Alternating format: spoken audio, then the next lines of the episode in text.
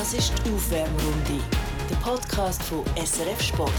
Wir liefern andere Perspektiven zum Sportthema, wo es reden gibt. Das ist die Aufwärmrunde zu der Unihockey-WM 2022 in der Schweiz, die im Moment läuft. Wir nehmen auf am Montag am Nachmittag und wir sind am Ende von zwei WM-Standorten. Der eine, die grosse Halle, ist die neue ZSC-Halle vom Eishockey und Jetzt, man hört es vielleicht hinten dran, sind wir zu Gast zu Winterthur, wo gerade Estland gegen Kanada spielt und am Gewinnen ist. Man hört es vielleicht zwischen hinten dran ein bisschen jubeln, ein bisschen tun. Es ist eine Halle mit ganz vielen Kindern. Und ähm, ich glaube, das ist das, was jetzt unter der Woche geht. Der Geschäftsführer von der Weltmeisterschaft ist bei uns Daniel Kasser. Ähm, wie macht ihr das, dass es eine coole WM gibt, vielleicht auch in diesen Spielen, die nicht ganz so fest interessieren? Ja, das ist effektiv ähm, mit diesen Schulkindern.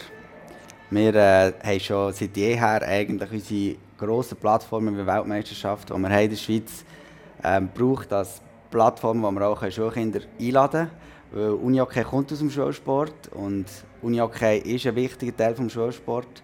Und dort ähm, haben wir immer super Erfahrungen gemacht, dass erstens mal Kinder und Lehrpersonen gerne an die WM kommen. Und wir wiederum haben gerade an diesen Morgenspielen viel Platz in den Arenen. Und da gibt es so eine Win-Win-Situation, dass Kinder kommen, haben ein super Erlebnis, haben einen super Tag, sehen Unihockey auf höchstem Niveau. Und wir können ihnen eben das Unihockey zeigen und haben gleichzeitig einfach eine Wahnsinnsatmosphäre. Das kann man sich dann wirklich so vorstellen, der spielt zum Beispiel Thailand gegen Australien. Und die Kinder die wissen ja, dass sie Thailand oder Australien schauen.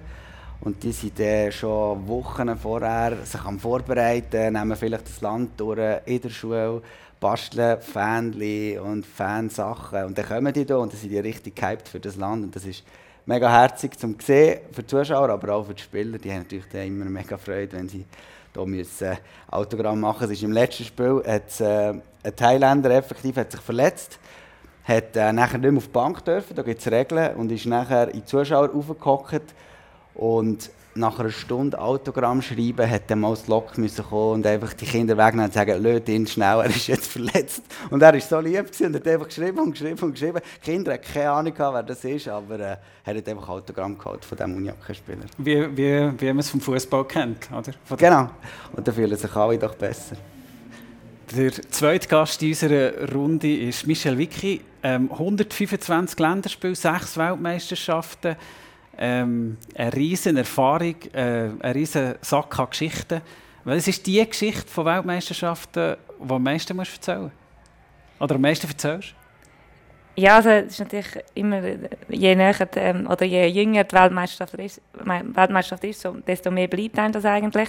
Aber natürlich ist sicher die in der Schweiz im 19., ähm, wo, wo mich stark geprägt hat oder wo uns alle stark geprägt hat und wo, ja, wo sehr bleibend ist. Ähm, und dort gibt es sicher die eine oder andere Geschichte.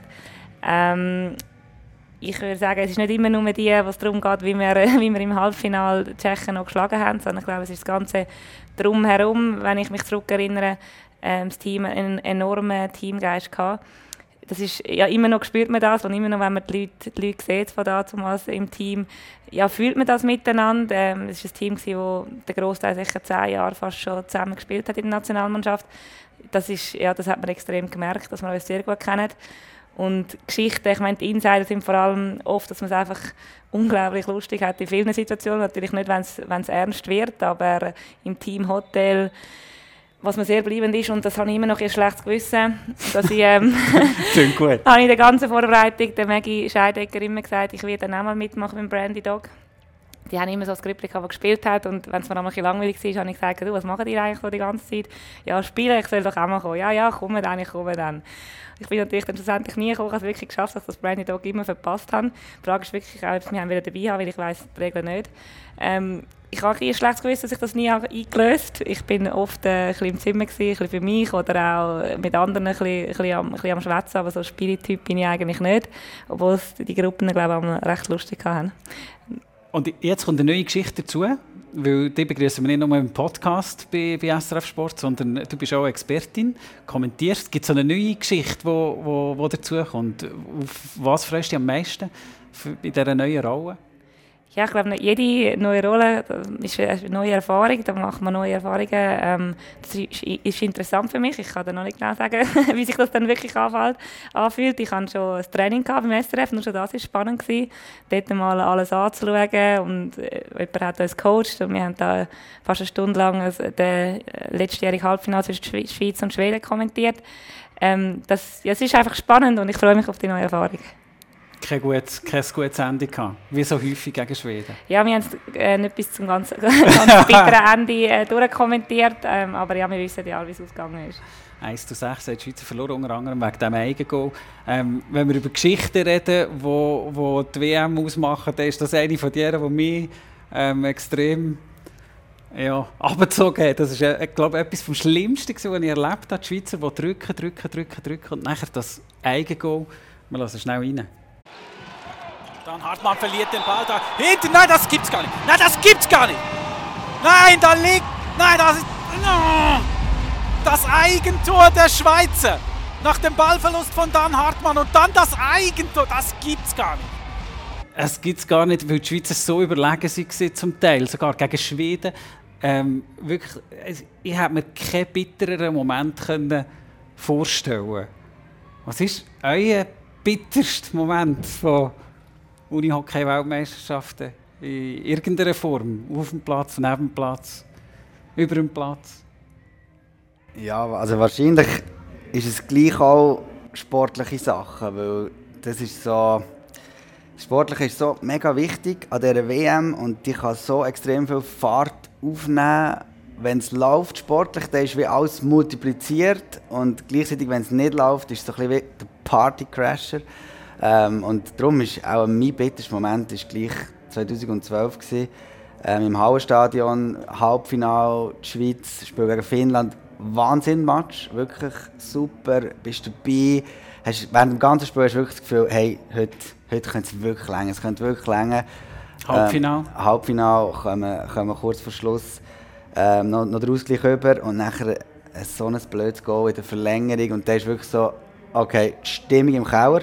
Und gleichzeitig ist in diesem Turnier Tschechien früh ausgeschieden, ist, ist, nicht im, äh, ist gar nicht im Halbfinale gesehen und hast gewusst, okay, entweder sind wir im Finale ausgehypt oder wir spielen dann am Sonntag gegen Deutschland um, um Platz 3, ähm, was dann auch Tatsache ist und das, ich glaube, das sind dann gleich die stärksten Emotionen und, und gleichzeitig ist dann eben auch die stärksten Momente oder die stärksten Emotionen sind eben dann, wenn das Team gut gespielt Also werde ich nie, nie, nie mehr vergessen, was passiert ist im 19. Und gestern, ähm, wo die Schweiz gegen Finnland gespielt hat, das, ist, das sind die Gefühle, die man eigentlich so nicht kaufen kann und wo, wo alles, alles rechtfertigen, was man, man da reingesteckt hat. Organisatorisch bist du schon, schon, jetzt schon lange dabei. Und du hast, äh, ich habe gestern angetroffen und ich habe noch nie so einen angespannten Dani Kasser gesehen wie gestern vor dem Spiel. Ähm, das, das, was du jetzt beschrieben hast, das ist genau das, was, dich so hat anspannen oder? Mit dem 4-4 gegen Norwegen ist die Schweiz nicht optimal gestartet. Und dann hast du Schiss um deine WM. Ja, Schiss Es ist einfach, es ist, man muss es so aushalten und man kann nichts machen.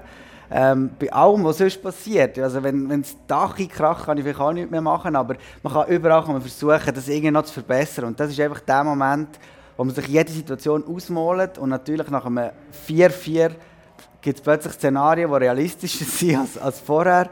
Und, und dann muss man einfach warten und man muss das aushalten. Und eigentlich kann man es auch genießen, weil die Stimmung ist bombastisch, aber du musst das einfach so wie aushalten. Du bist so machtlos und du wartest und es geht tausend Gedanken durch den Kopf und dann bin ich wirklich bin ich nervös. Ja. Bei so Zeug bin ich nervös, weil ich das nicht in der eigenen Hand habe. Ist ja gut gekommen, die Schweiz hat 7-5 gewonnen. Bleiben wir noch bei den bitteren Momenten. Ich meine, bei sechs Weltmeisterschaften war es nicht sechsmal Gold. Gewesen, also muss es so bittere Momente haben. Mm. Ich habe so verschiedene Möglichkeiten im Kopf bei dir. Was, was ja. ist die, wenn, wenn einen müsstest du rausnehmen, was ist dein bitterer Moment? Würde sagen, dass wir die Heide Finale nicht haben können für uns entscheiden ähm, Also so nah sind wir, glaube ich, an der Schwedinnen. Ich kann mich nicht also daran erinnern, wenn wir so nah dran waren. 2-2, Ähm, genau, dort in der Verlängerung ähm, ist mir gerade erst vor, falls ich ja noch verletzt ausgefallen bin, aber das ist mir gar nicht so präsent, weil ich dort ja... Ehrlich? Ja, also natürlich dazu mal, ich weiß es noch, ähm, habe ich gedacht, nein, das Goal, ich, ich, ich habe das Gefühl, jetzt bin ich langsam im Match gegangen, was passiert ist, und habe gedacht, das Goal mache ich jetzt noch ähm, irgendwie. Ich habe irgendwie so ein gutes Gefühl gehabt, dann falle ich aus und das war sehr bitter. Gewesen. Aber schlussendlich, das sind dann noch etwa 10 Minuten gewesen, und ich bin dort dran gesessen mit der Brigitte Mischle, die sich leider auch verletzt hat. Und wir haben so mit, mitgefiebert und ich weiss noch, wo der Ausgleich ist, wie der Kari, der Assistenztrainer, mich fast über den Haufen gerannt hat, obwohl ich mit dem, mit dem verletzten Knie hat er zu uns gumpen und jubeln, bis der Physio kam, ist, ey, du musst die zwei in Ruhe lassen, die können dich nicht mehr bewegen. Genau, die eine die Schulter Ja, oder? genau, und, und ich und Knie. Und darum ist das eigentlich bleibender als dort meine Verletzung, dass das wirklich sehr große Emotionen waren, aber leider dann eben auch sehr schnell fertig war. Ich, ich sehe Anna Wiegmann, das ist eine ehema- ehemalige Mitspielerin von mir in Schweden, noch genau vor mir, wie sie den Pass dort schön rausleitet. Ähm, das war sehr bitter, gewesen, also vor allem dann im Nachhinein, wo man gemerkt hat, wie nah wir eigentlich dran sind und äh, ja, das Märchen hätte können ganz ähm, komplett fertig schreiben das ist sicher etwas, aber ich meine, als, als Team, das Halbfinale immer das Omni- ominöse, also man weiß ja genau, dass auf das Halbfinale drauf ankommt. Ähm, das ist dann für das Team schon meistens sehr bitter, wenn es dann dort nicht lange, auch wenn es ein 7-2 gegen Finnland ist. Ich weiß nicht, ob es in, äh, in Tschechien oder in, in, in Finnland selber war, wo man so hoch verloren hat, weil man nimmt sich immer sehr viel vor für das, das eine Halbfinale. Ähm, und dann muss man sich wieder auf, aufraffen für, für, das dritte, äh, für den, den Platz 3. Und das ist schwierig.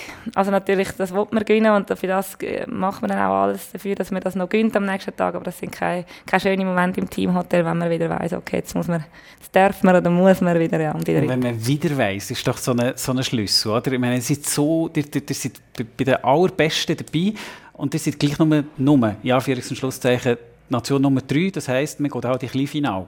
Und zwar fast immer. Ja, ja, genau. Das ist halt eben, oft kommt sich auf das Gruppenspiel darauf an, ähm, wo jetzt eben die Männer gegen Finnland gewonnen haben, dass eine gute Ausgangslage ist, was wir auch gemacht haben im 19. Ähm, jetzt vor einem, vor einem Jahr im, in Schweden, wo wir gegen Schweden sehr hoch verloren haben. habe ich jetzt kurz müssen überlegen, jetzt habe ich schon fast wieder vergessen. Ja. Ähm, das sind dann schon äh, so, eben so eine Hoffnung, die ziemlich schnell dann, dann kaputt geht und dann muss man sich wieder aufraffen. Man muss sagen, die Spiele gegen die Tschechen sind jetzt die letzten Jahre natürlich intensiver geworden. Ich glaube, früher hat man noch eher gedacht, ja, den Drittplatz muss man holen und jetzt mittlerweile ist es schon ein so, ja, das, braucht dann schon noch äh, eine sehr gute Leistung zum Tschechen zu schlagen. Darum hat sich das sicher auch noch ein bisschen verändert mit dem dritten, vierten Spiel. Das ist ja am Anfang, wo ich noch angefangen habe in der Nation, noch ein bisschen anders gewesen, obwohl meine erste Weltmeisterschaft ich mit dem vierten Platz abgeschlossen habe. Ähm, aber das ist, glaube ich, auch, das hätte nicht dürfen passieren. Ja. Ist nachher auch nicht mehr so viel passiert. Nein, jetzt wieder, nein. Es hat mehr, mehr Medaillen als Ja. nicht Medaillen gegeben, deutlich mehr. Ja. Und eben noch die silbrige nachher als, als auch schon Höhepunkt, oder? An der Heim-WM 2019 Ja. in Neuenburg. Ja, klar, ja. Das ist also nur schon eben das Finale dürfen bestreiten im eigenen Land. Ähm, das ist der Wahnsinn. Vor allem eben, weil mit Euphorie so ein bisschen, ähm, wie die Euphorie da war wegen, wegen dem Spiel am Tag vorne. Ähm, das ist ja ein sehr cooles Erlebnis. Gehen wir doch auch noch in diesen Moment rein, in den Moment vom Halbfinale, vom Wunder von Neuenburg aufbeschworen, vom, äh, vom Christoph Hofbauer und von mir. Eine Minute für zwei Tore, das reicht. Ulpe und fast wieder in der Mitte Suter. Der Ball muss in die Mitte, da ist das 5 zu 6! Da ist das 5 zu 6! Es bleiben 51 Sekunden.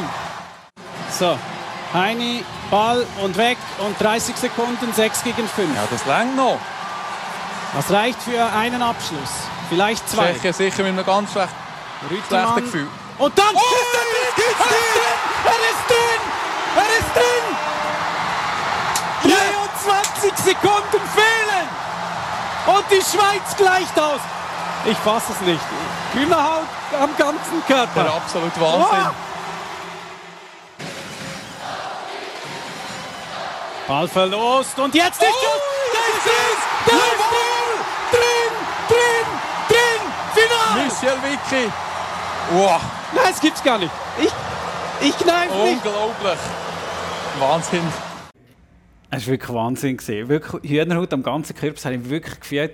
Und wenn ich es schaue, ja, wieder Hühnerhaut, und auch jetzt wieder, es fängt so wieder an im, im Ecken. Also es ist bei uns auch immer wenn man wieder irgendein ein Loch hat oder vielleicht jetzt in der Vorbereitung kurz vor, was so viel läuft, einfach mal wieder schnell einen Schub gebraucht hat, haben wir wieder das Video vorgenommen und geschaut und dann, ist wieder, dann bist du wieder voll auf der Spur und hast gesagt, hey, genau für so Momente machst du das alles und äh, lass, jetzt einfach die WM anfangen, dass wir genau so Momente wieder haben.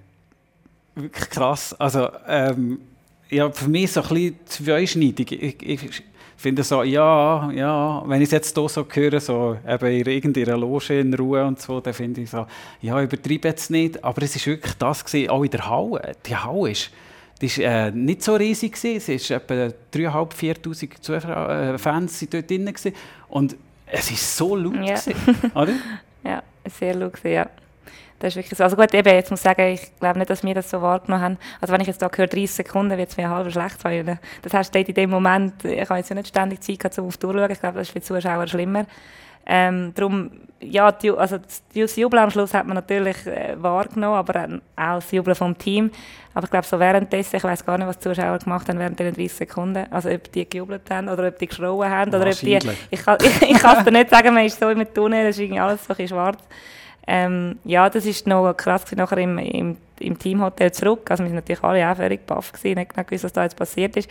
Und dann weiss ich noch, Tanja Stella im Zimmer, und von jetzt schauen wir gleich mal noch rein. Und ich schaue sie an, also was, wie viele Sekunden sind jetzt das gewesen? Also das haben wir wirklich irgendwie auf dem Spielfeld nicht so begriffen, was da gerade passiert ist.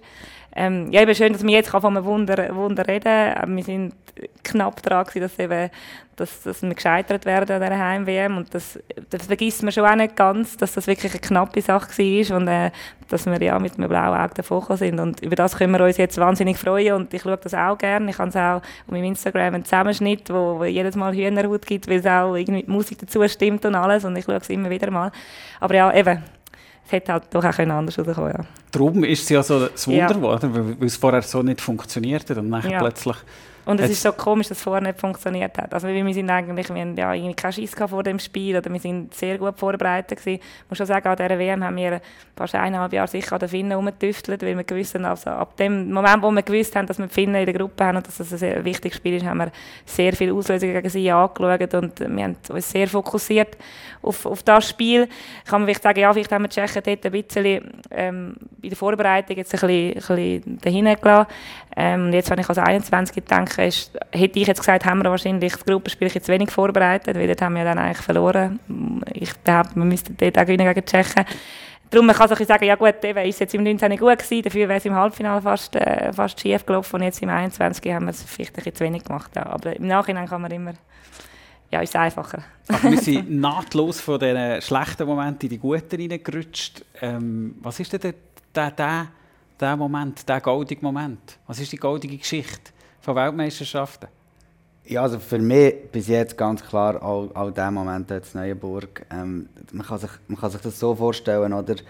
Wir haben, erstens mal haben wir uns dort entschieden, dass man auf Neuenburg geht, wo wir schon Erfahrungen hatten. Wir haben Events in der Westschweiz, aber wo einfach der Stand nicht der ist ähm, wie in der Deutschschweiz. Wir hatten dort immer noch Turnhallen, wo es kein Unihockey-Feld am Boden hat. Wir hatten Leute, die gar nicht wissen, was Unihockey ist. Und das ist so, der Entscheid der ist sicher damals mutig gewesen, aber äh, mutiger Entscheid hat ja immer Unsicherheiten.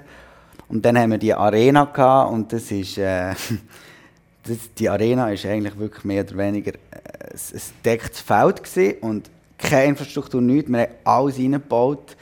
Ähm, und die WM hat im Vorfeld hat die nicht eine riesen Beachtung gehabt. Und das hat dann erst so richtig Fahrt aufgenommen mit dem Finnland-Sieg am, am ersten Sonntag, ähm, wo, wir, wo wir auch noch in den Medien recht viel hatten, super TV-Zahlen hatten. Und plötzlich, ähm, plötzlich hat das so ein bisschen Fahrt aufgenommen und das ist das, das was man sich wünscht. Und dann kommt der Moment und der hat alles gekehrt, oder? Äh, Wie es Mischa vorhin gesagt hat, wenn eigentlich ein schlechtes Spiel gegen Tschechien, normalerweise verliert man das, und dann wäre das, dann wäre der Event in der Versenkung verschwunden. Und dann hat man angefangen zu überlegen, ist das wirklich clever gewesen, die Westschweiz zu gehen und ähm, die Halle ist doch und da müssen wir doch und man müsste doch Uni okay anders präsentieren etc. Die zwei Minuten haben alles, gekehrt und nachher ist das übergeschwappt und für uns ja das längstens nicht vorbei gewesen, nach dem, nach dem Finale. Und dann hat man wirklich gemerkt, hey, was das ausgelöst hat und gefühlt die ganze Schweiz hat die Spielerinnen ins Herz geschlossen. Es hat dann noch so wirklich super Momente gegeben im Interview von der, von der Serena Ulber, wo nach dem Finalspiel wirklich so eigentlich am Boden zerstört war, aber so auf eine richtig herzige Art und ist wirklich so der Schweiz ins Herz geschmolzen und das hat dann Munioc so einen Schub gegeben, das, das, kann man vielleicht gar nicht so recht beschreiben und das zehren wir für die Männer WM davon. Also das ist wahnsinnig was das ausgelöst hat, was wir jetzt auch ernten von diesem Moment. Was ich dort erlebt habe, ist, dass ich wahnsinnig viel angesprochen wurde auf, auf ja. das Spiel. Wahnsinnig viel. Und zwar auch von erklärten Gegnern von Unihockey. Also es gibt ja so Leute, die irgendwie vom Eishockey herkommen und für die ist Unihockey wie ja, Eishockey leid und alles das. Da darf man ja nicht mal den Stock klüpfen und so. Und die haben gesagt, ich bin nicht mehr weg von diesem Fernsehen.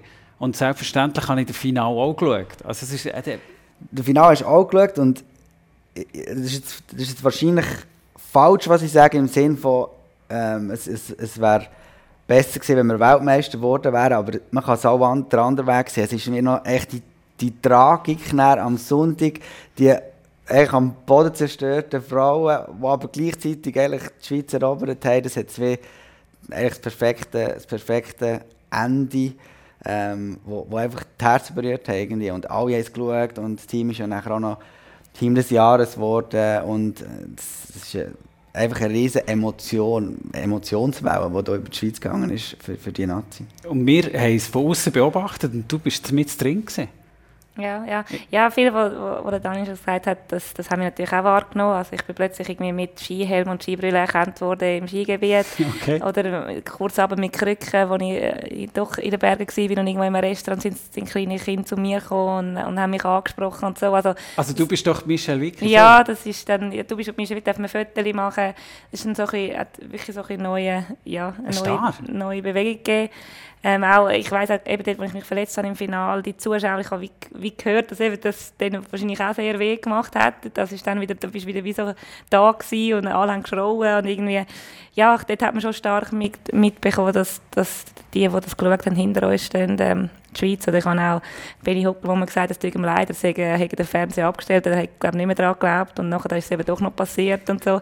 Also ich habe viele auch so Sachen gehört, dass die Leiter das abgestellt haben oder ja, oder bin auch öfters jetzt auch vor, vor meinen Klienten vorgestellt worden als die, die doch damals Goal und wir haben doch das erreicht und so. Also es hat schon so ein bisschen etwas ausgelöst. Ja. Also dein Beruf als Anwältin ja, wirst, wirst genau. mittlerweile als PR ja. braucht man, braucht man jetzt, das ist die im Fall, wo der, wo der Halbfinale entschieden ja, hat? Ja, so entschieden, ja. Einfach ja, ja, mitentschieden. Ja, genau. 6, 6 und 7, 6. Ohne Michel Wicki gibt es das Wunder von Neuburg nicht ja, ja, nein, ist wirklich sehr lässig. Aber eben, das sind ja die Spiele, wo, wo, wo man sieht gegen aussen, wo ihr auch mitbekommen habt, aber das ist grundsätzlich ein Team gefügt, dort hat wirklich wahnsinnig gestimmt und ja, irgendwie, kann ich dir jetzt nicht groß etwas aufzählen, was uns an dieser ganzen Kampagne gestört hat, außer vielleicht, dass es keinen Videowürfel gegeben hat, aber also es ist vielleicht jetzt eher im Nachhinein schade, weil die Goal sicher auch cool gewesen wären, um, um nochmal nachzuschauen, das ist das Einzige, was einem vielleicht so ein geblieben ist, wo jetzt sagt, ja okay, das das hätte man jetzt vielleicht können anders aber sonst muss ich sagen, hat ziemlich viel gestimmt. Und normalerweise nach vor jeder WM gibt es irgendetwas, wo irgendwie der Age stimmt nicht, die Ausrüstung hat nicht gestimmt oder das und so. Und, und von, von dieser WM redet man eigentlich wirklich durchaus positiv. Ja. Wenn wir jetzt vom Spielfeld ein bisschen wegkommen, was ist denn dann, was sind denn dann ähm, coole WM-Geschichten, also meine, du als Organisator, müsstest eigentlich 100 Geschichten haben. Meine, du hast 16 Nationen, die da sind, 15 Gäste. Was ist die lustigste Geschichte von dieser Vor-WM-Geschichte? Äh, also Vor-WM-Geschichte ist, äh, die ist, die ist gar nicht mal so lustig gewesen, weil das ist wirklich einfach eine riesige Herausforderung gewesen, um die Halle parat zu machen ähm, für die WM und eigentlich doch die Ansprüche, die, die da sind, die auch richtigerweise da sind, ähm, um unsere Sportart bestmöglich präsentieren, dass, das, dass man das alles kann kann. Also wir haben ein VIP Zelt aufgebaut auf der Terrasse. Wir haben ein Fanzelt aufgebaut, äh, auf, auf, neben dem See dort. Ähm, und das, das ist eigentlich das ist, das ist eine rechte Krüpplerei gewesen.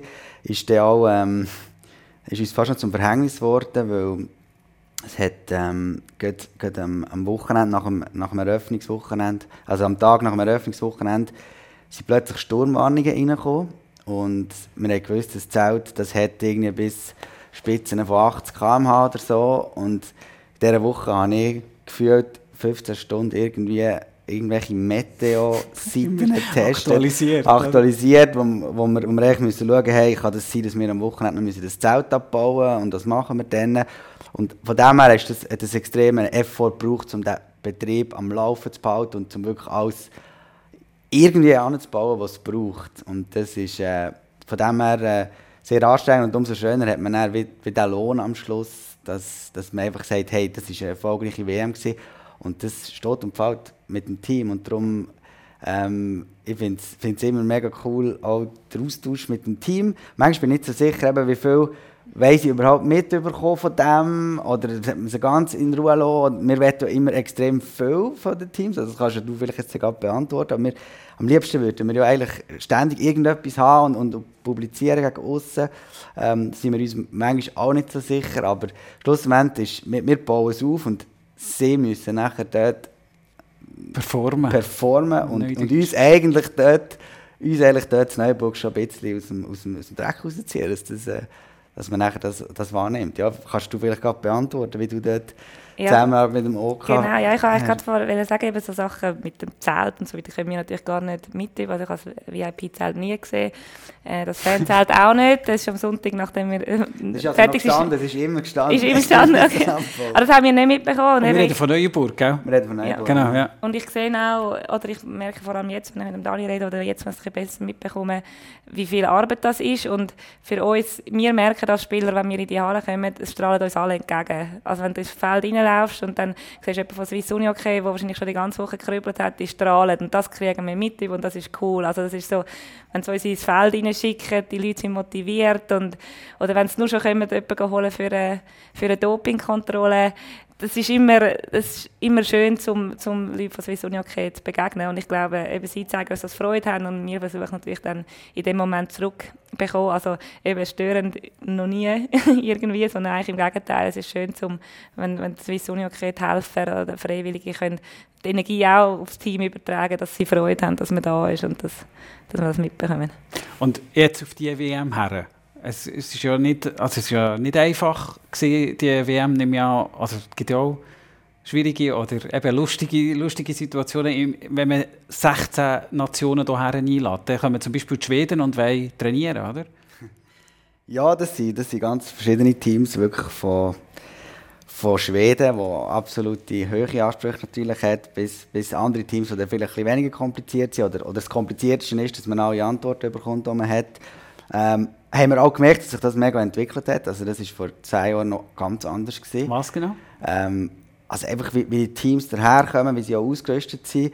Äh, ich mag mich noch erinnern, ähm, 2012, an der letzten Männer-WM, ersten WM-Tag, Wankdorf, Halle zu Bern, hat unten drin eine Zivilschutzanlage gehabt. Und ähm, die Singapurer waren wirklich in dieser Zivilschutzanlage. gewesen. Ähm, Also haben dort haben dort logiert. Man Logiert. kennt so, äh, Zivilschutz, das ist so unter der Erde, ohne Fenster, mit so Top- oder Dreifachbett. Ähm, und das ist so ein starker Moment, es war dort kalt gewesen und hat Schnee gehabt und ich, ich laufe so auf die Halle zu. Dann hocken dort drei Singapurer, die haben gar keine Jacke dabei gehabt, die haben gefroren, die waren draußen und haben gefroren und die haben noch ihren eigenen Reiskocher mitgebracht und haben noch irgendwie auch ihr ja, eigenes noch gekocht. recht essen, oder? Und, und, und das ist, das ist im 12 jetzt es halt noch gegeben und das merkst du jetzt, das ist jetzt nicht mehr. Also sind alle Teams äh, in, in dem Sinn haben die Möglichkeit, auch in einem Hotel zu sein und, und die Ansprüche sind sicher gestiegen. Und ja, die Ansprüche von den Schweden sind vielleicht gerade noch, noch, ein bisschen, noch ein bisschen höher als von den anderen. Was man muss sagen ist, Schweden ist der Rekordweltmeister. Das ist, das ist, äh, Das ist so. zumindest sie haben das Gefühl, es dreht sich eigentlich alles um sie. Das ist, das, und das finde ich immer so faszinierend. Also ich glaube, das braucht es ja wahrscheinlich auch, äh, dass man, dass man zum richtig Performen in den Channel kommt. Ähm, und eben das Beispiel, das Beispiel, das wir jetzt hier hatten, ist, ist effektiv, die Schweden spielen bis zum mit Viertelfinale spielen in Winterthur. Ähm, und würden dann im allfälligen Halbfinale würden sie in die Swiss Life Arena kommen. Und haben darum Zürich, auf. Zürich, genau, und, und haben darum noch ähm, das Training auch zu gut in dieser neuen Arena. Und sie möchten das natürlich möglichst näher diesem Halbfinale machen. Und ihr Vorschlag ist, das, der erste Vorschlag, den sie hatten, ist, dass sie das gerne eigentlich zum Zeitpunkt würden machen wenn ähm, ein Viertelfinale läuft in der Arena. Und wir haben die Anfrage bekommen und ich habe das so gelesen und gedacht, okay, jetzt wahrscheinlich haben sie einfach nicht auf den Match-Schedule geschaut und, und einfach mal das geschrieben, was für sie am besten passt. Und dann was ja auch schon einiges zeigt. Weil ich meine, wir Schweizer würden ja wahrscheinlich den, den, den Matchplan anschauen, studieren und sagen, ja, dann geht es nicht. Also, wenn wollen wir es denn machen? Ja, also es hat sich dann herausgestellt, als ich dann zurückgeschrieben habe, dass, äh, dass das ja nicht ging, weil ja dann äh, Viertelfinalsieg hat sich eben herausgestellt, mal, sie haben den Matchplan auch schon studiert und haben, haben das einfach mal wirklich real vor, vorgeschlagen und haben nachher so gesagt, okay, dann wären wir bereit, unser Training unmittelbar vor dem Viertelfinale zu machen. Also dann, weil eigentlich das Warm-up den Teams geplant ist. Und ich habe zuerst gar nicht recht gewusst, was ich jetzt sagen. Also, was, was willst du jetzt für eine Antwort von mir? Und also die Schweden wollten in die Halle, wollen, wenn die anderen zwei hätten, äh, sollen sie Laufen machen dort. Genau, die hätten dann wo sollen einlaufen? Das, das ist wieder das egal. Ist, das ist eigentlich ihnen egal. Sie, ja. sie wollen trainieren dort in der Halle, was nachvollziehbar ist, aber es zeigt einfach so, dass der, der, der Fokus, der Channel, ähm, wo, ja, wo, wo die sich drin befinden und vielleicht auch die Selbstverständlichkeit, dass, dass es so läuft, wie es läuft. Und das, das merkt man schon immer mehr. Es gibt halt, es gibt schon mal, dass man dann muss sagen, hey, aber komm on, äh, wir, sind, wir sind alle irgendwie fürs Gleiche da und es geht, es geht auch anders. Und es geht jetzt auch anders. Wann trainieren Sie? Sie trainieren jetzt am Mittwoch am Nachmittag. Geht das? Das geht, dann haben wir kein Spiel, ja. Aber es geht auch für die Schweden? Ah ja, es gibt keine andere Lösung, ja. Äh, die haben ja auch so eine Sache mit dem, mit dem Essenssaal, stimmt, oder? Als letzte WM seid ihr mit den Schweden im gleichen Hotel gewesen? Ah ja, ja, das ist ja genau. Ja, ich will grundsätzlich sagen, dass als Schweizer Team oder jetzt mir bei den Frauen, wenn den Schweden so wenig wie möglich über den Weg laufen. Weil das ist einfach, äh, die strahlen etwas äh, sehr Spezielles aus oder, oder es nervt einfach. Sie nerven eigentlich, vor allem wenn man dann so Sachen hört. Und das heisst, eigentlich will man ihnen wirklich so spät wie möglich am Turnier irgendwann einmal kreuzen. Ähm, ja, darum, das erstaunt mich eigentlich gar nicht, was der Dani erzählt. Der Essenssaal, ja, dort haben wir, äh, wir sind lange in dem Hotel gewesen, oder auch von Anfang an. Und sie tun immer das Hotel wechseln, sie wollen immer Gruppenspiele in einem anderen. Das ist wahrscheinlich auch der Grund, warum sie unbedingt im Wintertour sind, damit sie dann aufs Finale können das Hotel wechseln Und das ist bei den Frauen auch immer so. Und dann sind sie natürlich plötzlich bei uns im Hotel erschienen und wir sind dort schon fünf, sechs Tage gewesen, und es war so ein bisschen uns, gewesen, die Essenzahl und alles. Und dann zack, sitzen sie dort und dann begegnest du ihnen plötzlich am Morgen und am Mittag und dann hat es mit dem Personal vom Hotel schon ein Diskussionen gegeben, aber ja, es ist, wir sind halt in Schweden gewesen und das ist dann, ja, wir haben dann müssen, oder wir, wir haben dann müssen weichen, ja. Immer die Schweden. Genau, ja, das ist ja so, aber ich muss auch sagen, wenn du den Reiskocher erwähnst, habe ich eben noch eine lustige Geschichte im Kopf. Wir haben auch Spezialisten in der Mannschaft gehabt, ich weiß gar nicht, ob ich Namen darf nennen Mama Also Zeraina Ulver. sie war äh, Spezialistin in Tschechien oder Bratislava, wo wir waren in Tschechien, war glaube 13, Bratislava 17. Äh, Schiss gehabt, das könnte ich nicht gut essen geben. Und die hat also glaube schon einmal geschafft, irgendwelche Wasserköcher mitnehmen ins Hotelzimmer oder so, dass sie dort ja noch irgendwie Spaghetti machen oder Reis, falls es im Hotel nichts Gutes gibt. Oder in Finnland haben sie glaube ich sogar Raclette, das Raclette-Töffel dabei gehabt. Und das haben sie dann mit den Australierinnen am Ende des Turniers haben die mega Freude gehabt im Raclette. Also es hat schon immer, das Essen ist schon auch immer ein riesen Thema. und Raclette ist ja eine absolute Sportlerin. Also das, haben wir, das, das haben sie sicher nicht während dem Turnier gegessen. Das war für nachher. Gewesen. Aber der Wasserkocher, der war für während dem Turnier. Gewesen. Und es nimmt mich wunder, ich weiß gar nicht, ob sie es dann wirklich mal gebraucht haben. Ähm, aber ja, das ist auch immer, immer so ein Thema. Und wenn ich mir jetzt vorstelle, ich meine schon nur das, oder? Ähm, da kommen Leute aus Singapur, da kommen, Thailand hat heute gespielt, am Montag, wo wir es aufnehmen, ähm, die Wintertour in der Arena. Ähm, muss ich, die, muss ich denen ihre Ko bringen die ihren Koch mit, wie Fußballnationalmannschaften? Oder, oder muss ich nein, dort, nein. Ah, ist das am Organisator seine Sache, den Thailänder ähm, das Essen zu organisieren? Nein, das ist, äh, das ist effektiv, das ist in der Verantwortung vom, vom Team selber, ähm, wie es die Unterkunft auch ist. Wir ihnen eine Auswahl machen von Unterkünften äh, in verschiedenen Preisranges und sie tun das grundsätzlich selber auslesen. Wir haben gewisse Voraussetzungen, die sie müssen erfüllen müssen. Das ist die Distanz zum, zum Ort, ähm, wo, wo sie einfach sie können nicht äh, in Zürich spielen und irgendwie das Games Hotel haben, das geht nicht. Ähm, aber grundsätzlich ist das, ist das bei ihnen und ehrlich gesagt weiß ich gar nicht, ob da irgendjemand noch der eigene Koch mitbringt, aber normalerweise also verpflegen sie sich. Also wir schauen es im Team an, auf alle Fälle. Ich weiß nicht, ob das ihr einmal auch mitbekommt, aber da sind wir schon im Austausch, was wir wollen am Hotel sagen und was wir wollen essen und was. Das hat sich, glaube ich, schon auch so ein bisschen in die Richtung entwickelt, aber der Koch hätte gesagt, nein, nein, sondern man schaut direkt mit dem Hotel, dass es, ja, dass es Essen gibt zu der Zeit, wo man will und was es dann gibt. Und Vor allem, weil wir halt wissen, in Schweden sind wir ja auch nicht immer zufrieden. Herdöpfel und, und Fisch und ich esse keinen Fisch. Also, dann muss, muss irgendetwas anderes äh, proteinhaltiges dort sein und so. Dort sind wir schon ein bisschen am Schauen gewesen, einmal, ja. Obwohl die Schweizer sicher nicht die schwierigsten sind in Sachen Essen, eben, wenn ich an, an Thailand studiere. Nee. Gar Ähm, keine Erfahrung in diesem Fall. Nein, nein, wirklich nicht. Aber man kann ja inzwischen hier alles essen. Was ist, denn, was ist denn sonst noch? Jetzt, die Schweden sind ein bisschen schwierig gewesen, die Thailänder äh, oder, oder die Singapurer sind in der, äh, im UG untergebracht gewesen, noch vor zehn Ja, Jahren. vor zehn Jahren, ja. Nein, sonst, sonst muss ich ja wirklich sagen, ist eigentlich, mit die Zusammenarbeit mit dem Team ist, ist gut. Ähm, äh, es, es gibt immer wieder Momente, wo, wo es mir auch betont, oder? Es ist, es ist jetzt, jetzt nicht so tragisch, aber es ist eben genau, wenn man in diesem Modus innen ist, ähm, in dem Modus innen ist, wo man, wo man irgendwie performen will, ist es ultra tragisch. Also wir haben zum Beispiel jetzt an dieser WM haben wir, ähm, so animierte Player Portraits gemacht. Die muss man shooten nach dem ersten Training. Und ähm, dort haben wir einen Zeitplan. Du hast Training da und nachher musst du dir noch eine halbe Stunde Zeit nehmen, damit wir all deine, deine Spiele können shooten und Fotografieren. fotografieren, genau, respektive eine Filmaufnahmen machen für nachher in der Arena auf dem Cube. Und dort haben wir dann auch ziemlich ähm, von den Tschechen zum Beispiel mitbekommen, dass das Timing gar nicht geht, weil wir das vor dem Training extra organisiert, damit sie nicht verschwitzt sind. Und das war dann den Tschechen zu früh gewesen, und dann geht das einfach wie nicht, oder?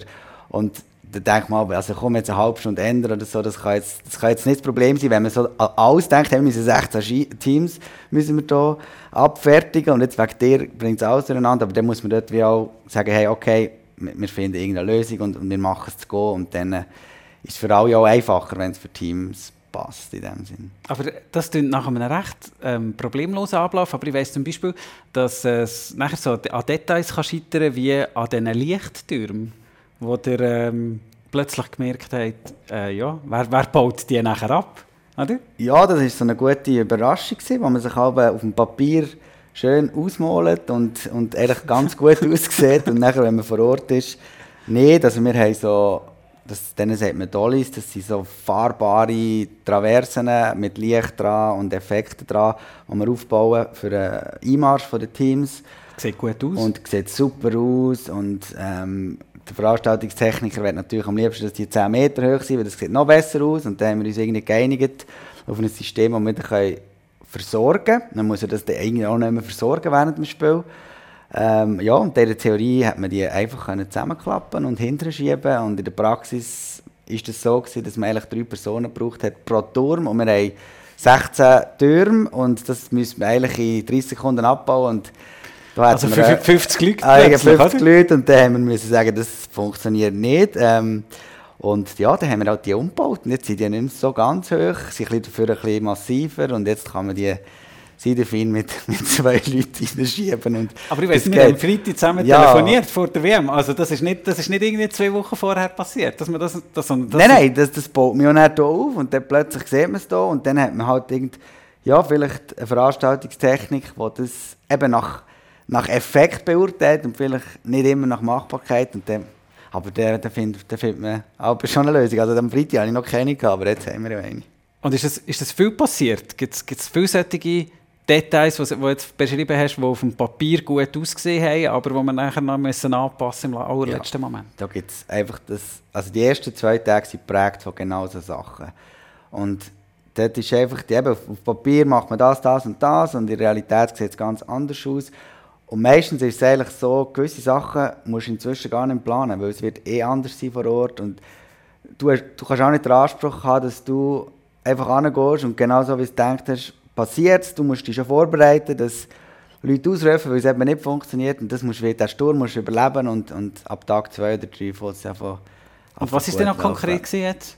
jetzt? ja, also man kann sich jetzt vorstellen, die, die, die Arena in Zürich, die ist, die ist neu und da gibt es eigentlich schon per se nicht viele Abläufe und dort gibt es 100 Laufwege, die nicht gestimmt haben, ähm, irgendwie der Lift, der in diesem Stock nicht halten und das ist dann, äh, ein Riesenproblem für gewisse Leute. Ähm, und, und so gibt es so gibt's extrem viele extrem viel Abläufe. Ich glaube vor allem so, es müssen die Leute müssen einander sehen, die müssen anfangen zusammenzuarbeiten und dann organisiert sich das ein bisschen wie selber. Manchmal komme ich mir wirklich vor, ich, ich muss einfach schauen, dass alle Leute dort sind, dass die ihr Material haben, wo man nicht einfach innerhalb von ein paar Stunden kann organisieren kann. Und dann muss sich das wie so ein bisschen nach Prinzip Chaos muss sich das einspielen und am Anfang braucht es ein bisschen dicke Haut und, und viel Geduld und ein bisschen Diplomatie manchmal und dann äh, fängt das wunderbar an laufen und, und dann ist das eingespielt und dann wäre es, als hätte man nie etwas anderes gemacht. Aber der Moment, um den kommt man nicht um. Ich, ich höre, wie, wie, das, das, wie, das, das klingt wie bei den Teams. Es braucht so, eben, es braucht, es braucht eine Theorie, es braucht nachher etwas, wo, wo passiert und dann muss man es anpassen auf dem Feld und nachher fängt es an zu spielen und Ja, also gut, ja, ja, im Team, also viel eben taktisch, so der Linie zusammenstellen, es wird ja schon viel voran ähm, eigentlich so ein bisschen, ein bisschen daran geschaffen, damit nicht zu viele Überraschungen passiert. Aber es gibt äh, sicher auch Sachen, wenn du reinkommst, oh, wer hat Ball, ah, wir haben keinen Ball. oder Keine gehabt. ja, weißt, es kann dann passieren, ich kann jetzt gar nicht sagen, da rennt man rum und dann rennt der Trainer oder der Materialwart um, wo, ist jetzt, wo sind jetzt die Bälle, haben wir die überhaupt mitgenommen von der Schweiz? oder ja, was machen wir, oder welche Garderobe? oder in welcher Halle können wir trainieren, also das gibt dann schon mal eine kurze Unruhe, aber eben für das hat man ja ganz viel Staff, der das dann ähm, tut regeln, tut regeln, ja. Was ist so neben, wenn wir nochmal so in Geschichten eintauchen, was ist so neben, neben dem Platz? Was, was ist so die Geschichte, die du häufig erzählst? Oder was sagst, das ist eigentlich so ein meine Lieblingsgeschichte von Weltmeisterschaft im Unihockey. Ja, also, also Geschichte, eben, das ist, ist das ganze Teamleben natürlich, aus dem schöpfen wir äh, ein paar Geschichten und das eine ist auch, dass ich, ich bin sehr ein, häufiger Gast in der Physiotherapie, aber nicht allein, eben, ich habe immer meine Partnerinnen dabei, wir haben immer uns das zweite oder dritte einschreiben und das sind solche Gruppen gewesen, die sind über, über die verschiedenen Weltmeisterschaften zusammen in die Physio gegangen und ich bin dort wieder mit der Serena Ulber unterwegs gewesen. Und es hat sich dann herausgestellt, dass wir immer zuletzt eingeteilt worden sind, weil wir sind so laut in dieser Physio, dass sie einfach wollen haben, dass wir nach unserer Behandlung das Zimmer wieder verlassen oder zumindest, dass es keine Leute hat, die dann noch Ruhe brauchen und Behandlung. Da sind wir dann immer so ein bisschen am Schluss gekommen und haben dort äh, ja, Musik und äh, Weihnachtslieder, wir haben immer halt im Dezember und wir sind so ein bisschen Weihnachtsstimmung-Fan. Das heisst, das ganze Hotel ist einmal dekoriert worden mit irgendwelchen Weihnachtsbeleuchtung und in der Physio haben wir dort unbedingt die Musik hören und hat auch gute und lustige Momente gegeben. Äh, dort rein. Ich glaube, das Physio-Team war für uns auch sehr wichtig gewesen, für die Stimmung und vielleicht auch eine Aufmunterung oder einfach ja, dann doch einmal oben runterkommen, wenn es es gebraucht hat und nicht immer nur an der Au in dieser Physio. Also ich finde, das ist jetzt etwas sehr bleibend, so ein bisschen, das sind so viele Stunden neben, neben dem Feld, wo man dann doch in dem Physiozimmer ver, verbringt. Ähm, Und der, der bleibt ja, das bleibt nachher, oder? Da schreibt, schreibt man dann wieder, hast du Genau. die Musik schon wieder montiert? Ja, ja, genau. hast- Wenn man dann etwas gehört im Radio nach der WM, wo gelaufen ist, äh, auf und ab an einer, WM, in einer WM-Woche, dann, dann schreibt man sich oder eben man Videos austauschen, die dann halt dort drin entstanden sind und ja, mit den Physiotherapeuten nach wie vor gutes Verhältnis. Also das ist äh, schon sehr bleibend, ja. Was muss, äh, wir sind Anfangswoche von dieser Unihockey-WM-Woche. Ähm, das grosse Finalwochenende steht uns, steht uns noch bevor. Was muss für eine Geschichte passieren, dass ihr zufrieden auf die WM zurückschaut? Ja, also Was nicht unbedingt äh, Goldmedaille sind von der, von der Schweiz. Das darf es natürlich nicht. Ich bin, ich auch gerne dabei. Vielleicht sonst? Ich, ich das nicht Gold nennen, aber ich glaube, ich meine, eine Finalteilnahme ist sicher äh, etwas, wo, ja, was, wo sehr cool wäre für, für die Schweiz, für die ganze Arena, für all die Leute, die kommen. Ähm, aber Dani hat sicher auch organisatorisch, was kann sagen, wo muss aufgehen, damit er zurückblicken kann. Und ja, am, am Schluss ähm, ist, es, ist es einfach das Erlebnis, wo jemand mitnimmt, der dort wieder heimgeht. Das ist, das ist unser grösstes Ziel eigentlich. Und ich glaube, das ist auch das Nachhaltigste nachher. Und da haben wir jetzt zwei Tage gehabt, wo einfach, glaube jeder Fan dort raus ist und irgendwie etwas mitgenommen hat und er gesagt hat, hey, wow, das hat jetzt richtig Spass gemacht. Und ich wünsche mir natürlich noch, am besten noch ähm, vier sättige Tage, wie wir gestern hatten, wo man wirklich aus der Arena rauskommt. Und für, für uns ist das, das ist echt wieder perfekt Uni-Hockey-Match riesen Stimmung, super Spiel, spannend bis zum Schluss. 14 Mal gestorben in diesem Spiel. ähm, und, und nachher gewinnen wir noch, oder? Und irgendwie alle sind völlig in der Euphorie. Und dort können wir, wir können die Bühne dazu bieten und wir, wir können schauen, dass, dass die Leute dort sind und dass die wirklich das, was passiert auf dem Feld, bestmöglich entertained serviert bekommen. Ähm, und und wenn, wenn nachher die sportliche Leistung noch, noch stimmt, dann wird das einfach nach Faktor 10 multipliziert. Oder? Und wenn das Zusammenspiel, wenn das funktioniert, dann, äh, dann das geht, das geht so ab. Das nimmt so eine Dynamik an, das sehen wir überall. Das ist, bei, den, bei allen Mitarbeitenden, bei allen Volunteers ist das einfach etwas anderes. Man merkt es halt vom Medieninteresse, man wird angesprochen. Es ist, einfach, es ist so ein positiver Groove und das, das, das ist so, es fängt wie von selber an, von, einfach an Dynamik an und, und da muss man eigentlich gar nicht mehr machen und es ist einfach gut. Er strahlt wie, wie noch selten jetzt, von er geredet hat. Die ganze Zeit der, der, der Mauwinkel da oben. Das wäre das wär schon noch so etwas, der Abschluss. Das, also der Sonntag hat definitiv einfach Lust gemacht auf, auf mehr und wenn ich mir schon nur vorstelle, dass so etwas wäre in einem Halbfinale zum Beispiel, das wäre einfach Wahnsinn. Ja. ja, das stimmt. Also die Stimmung ist, ich bin auch zwei Tage jetzt in der Halle gewesen und man begegnet vielen ehemaligen Spieler und Spielerinnen. Ich habe ja, coole Leute kennengelernt, die was auch nicht vor zehn, zehn Jahren auf Top-Niveau waren und, und ich äh, Geschichten von denen mitbekommen. Das ist mega spannend auch, auch für mich, gewesen, um einfach die Unihockey-Welt wieder mal zu sehen und, und austauschen. Und ja, dann, dann macht es wirklich Freude, dort zu sein. Und ich glaube, es wird nächste Woche, alle haben gesagt, ja, wir sehen uns nächste Wochenende wieder. Ja, natürlich. Und dann feiert man dort wieder mit. Ich glaube, das, ja, das ist cool. Und ich muss zwischen den Kopfhörer abziehen, einfach um die Lautstärke in der Halle zu bekommen. Weil wir haben ja die den Kopfhörer, die ziemlich zutun, damit wir uns verstehen, wenn wir nicht wollen, dass, äh, dass wir die Stimmung mitbekommen. Und dann muss du zwischen schnell abziehen und das ist hey, unglaublich. Das ist der Wahnsinn. Es ist so, mir man, vor allem, wenn man auch unten am Feld ist, der Druck, den du einfach spürst, wo echt so richtiges, das ist nicht nur Audio über das Ohr, sondern es ist wie auch Gefühl, so der ganze Druck, der von, von der Ränge abkommt. Und das ist, das ist wahnsinnig, ja. Das ist wirklich wahnsinnig. Und das, ich glaube eben, jeder, der hier in der Halle innen war, das ist einfach, besser geht es fast nicht, oder, um so etwas zu erleben, wenn das Team auch noch gewinnt. Jetzt haben wir den Leuten den Speck ein bisschen durchs Maul durchgezogen. Dabei gibt es fast gar keine Tickets mehr, oder? Ja, für das Finalwochenende äh, wirklich nicht. Ähm, Aber Donnerstag und Freitag. Donnerstag, vierter Finaltag. Vierter Finaltag. Dort ähm, wenn sich jetzt die Schweiz sollte qualifizieren wo wir ja alle hoffen und, und ein bisschen auch davon ausgehen, ähm, würden sie am Donnerstag dort ein Viertelfinale spielen, wieder in der Swiss Life Arena. Und dort, dort hat es definitiv noch Tickets. Und wir möchten natürlich der Nazi die bestmögliche, bestmögliche Bühne bieten. Und es macht einfach zu viel Spass. Wir müssen jeden Tag, wo wir irgendeine Sache haben, müssen wir haben. Oder? Weil, äh, nachher ist das, ist das wieder für einen Moment nicht nötig. Und jetzt, sind wir, jetzt haben wir wirklich so Lunten gerochen. Das, ist wirklich, das macht richtig Spass. Und sonst kann man auch auf SRF 2 die Spiel mitverfolgen und schauen, wie es wäre wenn man sich eher um Tickets hat bemüht. Äh, viel konjunktiv. Danke viel, vielmals, dass ihr da gewesen. Die Aufwärmrunde zu der Unihockey WM 2022. Sikora Gisler gibt es in der nächsten Zeit nicht nur alle zwei Wochen, sondern sogar täglich. Während der Fußball-WM sind die beiden täglich am Start und die Aufwärmrunde gibt es in zwei Wochen wieder. Bleibt uns treu, abonniert uns auch auf den Plattformen, wo der Süschau Podcast habt. Die Aufwärmrunde. Moderation Reto Held. Produktion Reto Wittmer. Projektverantwortung Jan Betzold.